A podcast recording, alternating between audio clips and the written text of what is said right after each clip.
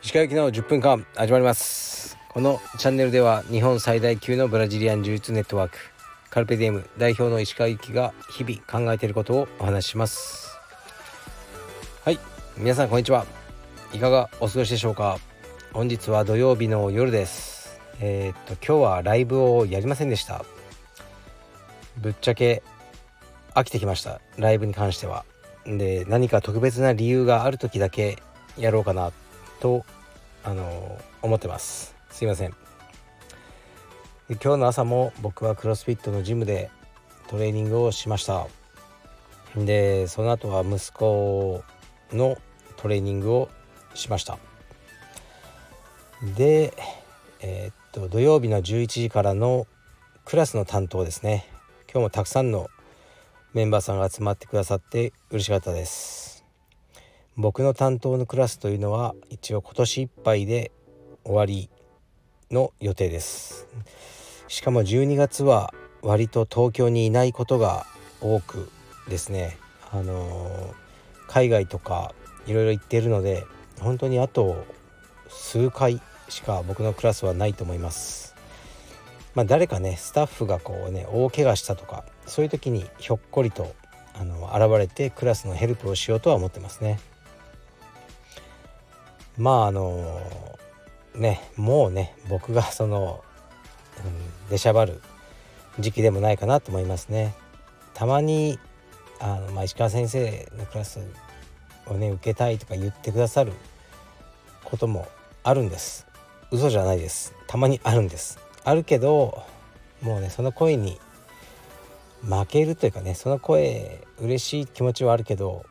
そこを聞いてるといつまでたってもね道場も発展しないと思うので僕は一歩引いたえー、っとね場所からあのクラスというか道場全体を眺める仕事にどんどんなっていこうと思いますね。で明日はカルペディエム横浜に行ってまいります。道場がオープンしたらね、あの、行くようにしてるんですけどもちろん。え、っと明日は横浜は11月の1日があのグランドオープンですね。ですでにプレーオープンは始まっていてで明日が、えー、日曜日ですがプレーオープンの最終日となります。すでに十数名ぐらいね入会があるということであの幸先良いですね。インストラクターというかその代表は長田正さんですが、ね、あの昨日少しメールでやり取りしたんですけどねあまり頑張りすぎないで体調に気をつけてくださいねみたいな話をしましたね。はい、明日ねあのお会いできるのを楽しみにしています。これが33個目のカルペディエム道場ということになりますね。で一応10月今月かな来月かなマニラそしてシンガポールにもう一つ。うんそれあとあそうだ大事な。深川ですね。僕プロデュースの深川は来年の1月に始まる予定です。深川のインストラクター問題ですがえー、っとね月曜日に1人お会いしますね。夜食事をとりながらいろいろ話をしようと思います。その給料とかそういうことはもう伝えてあるんですね。これでよかったらお会いしましょう。でまあ会うということはその部分はクリアしてると思うんですね。あとはあのー、ね会って話をしながらいろいろ確かめたいことがあってお話しするって感じですね。で僕も、うん、ちょっと違うなと思うかもしれないしその方もね僕のビジョンとか聞いてちょっと違うなと思うかもしれないですね。そしたらもうやらない方がいいんじゃないかなと思ってますね。はい。どうなることやら楽しみにします。なんだかんだでね毎日誰かに会ってるんですよね。こう仕事仕事って感じじゃないんですけど毎日誰かに会って何かの話をするっていうのが僕の仕事になってますね。明日はカルペディム横浜。でマサさんとお会いしてあさってはそのインストラクター候補の方。で火曜日はある企業ですね。ちょっと福利厚生について話す。そういうのがねこう毎日のようにあってですねなかなか何もない日ってないんですね。で今日は、えー、っと昼で仕事を終えて清澄白河の現代美術館に行ってきました。現在開催されている、えー、東京アートブックフェアに行ってまいりました。コロナの影響で去年とかその前は中止になってたんじゃないかなと思いますね。で僕も久々に行きました。で人はねいっぱいでした。チケットは事前購入制なんですがあのゆっくり見たかったのに最後の18時から18時45分の回しかもう残ってなくてそれを買っていきました。でカルペディウム青山のメンバーさんである大北康平さん。が、えー、店主を務めるソルトペッパーという、まあ、ギャラリー兼アートブックのお店ですね。も出店されていてでそちらにも、ね、ご挨拶してきました。でピーター・サザーランドという、まあね、かなり有名な写真家がいるんですが彼の写真集を出版されたってことでそれがねあの店頭に並んでたのでそちらを購入しました。まだ見てないので後でゆっくり見ようと思います。であとねまあブラブラこう見ておなんかいいなと思う写真があったのでそれも購入してであのねいいなと思った写真なんですけど、うん、言葉に出して言うとねあれだけど脇毛が生えてる女性がその脇毛とそのまあ裸体なんですね女性の。まあ胸ですよね。おっぱいですね。が写ってるだけの写真です。はい。すごいアートです。これを購入しました。すごくねいい写真なんですよ。あの 本当に。別にその、エロいエロいから買ったわけじゃないです。中学生みたいですけど。そんなもんはネットでいくらでも見れますから。そんなんじゃないです。あのアートとしてすごくあの構図が良かったのでそれを買ってで買ったらなんか袋とか入れてくれなくてその写真を「はい」って渡されたんでいやいくらなんでもこれ持って帰宅するわけいかないなと思ったので「ただいま」とか言って仕方なくあのその人が同時に売ってた T シャツも買いました。でその T シャツにあの挟んであのもうねエロ本を買った中学生みたいな状態で帰宅しました。でもねこの T シャツがねあのなかなか良くてこれはねもう一枚なんとか明日買いに行きたいなと今思ってるところです。でアートブックフェアっていうのはなかなかうーん行く人もいないかもしれないですけど充実家とかでは。すごくいいですよ。あの本当に面白かったですね。でまあ個人商店みたいなのがいっぱいあってねその無名の写真家とかもあればドーンとね大きなブースにアニエス・ベイとかボッテガとかですねああいう一流のハイブランドがあのポップアップも出してましたね。うんでそういうのを見ると多分アニエス・ベイとかボッテガってそういうアートブックとか出してその売り上げって多分もう彼らが売ってるバッグ1個分ぐらいだと思うんですね1日で。ほとんどその利益はないものだと思うんですねでもなんでやるかというとやはりそのブランドとしてのその姿勢を見せたいってことですよねそのアートに関する。でそういうのはやっぱり結局は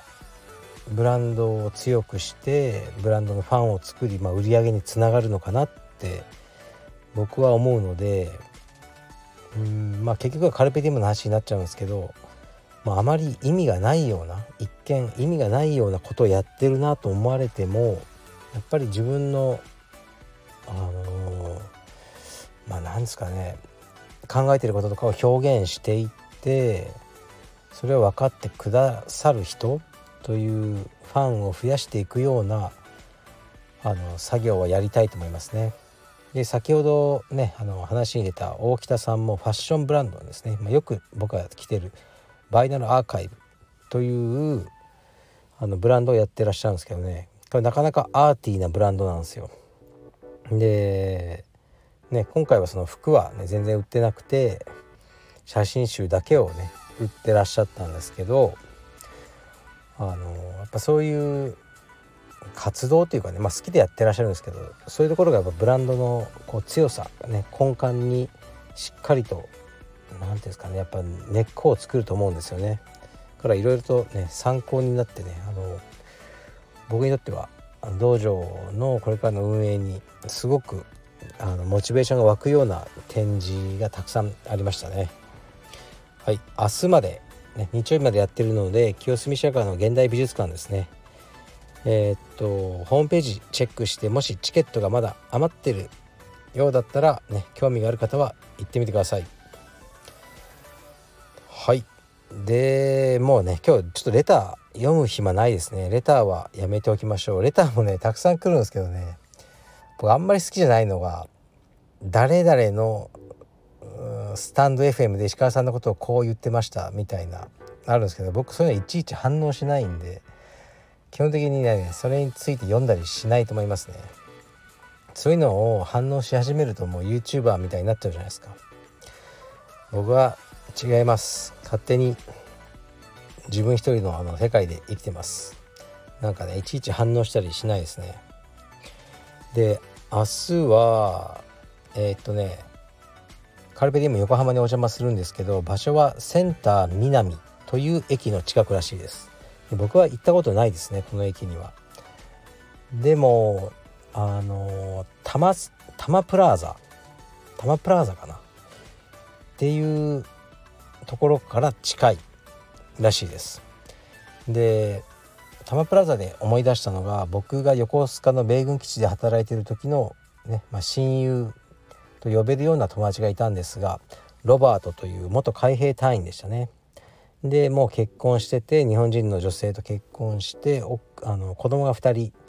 いて米軍基地で働いてたんですね。もうそれぐらいしかこう仕事がもうなかったんですよね多分。だからその多摩プラザからバイクで横須賀に来るって結構遠いと思うんですけど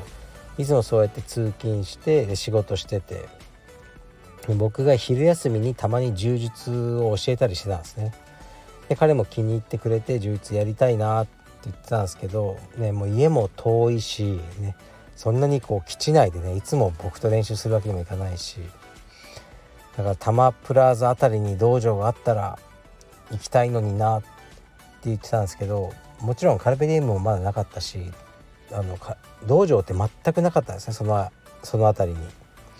で彼はもうねアメリカにあの帰国してしまって今はもう音信不通なんですけどもしね彼が今 まだいたらねあのマサさんの道場で練習できたのになと思いましたね。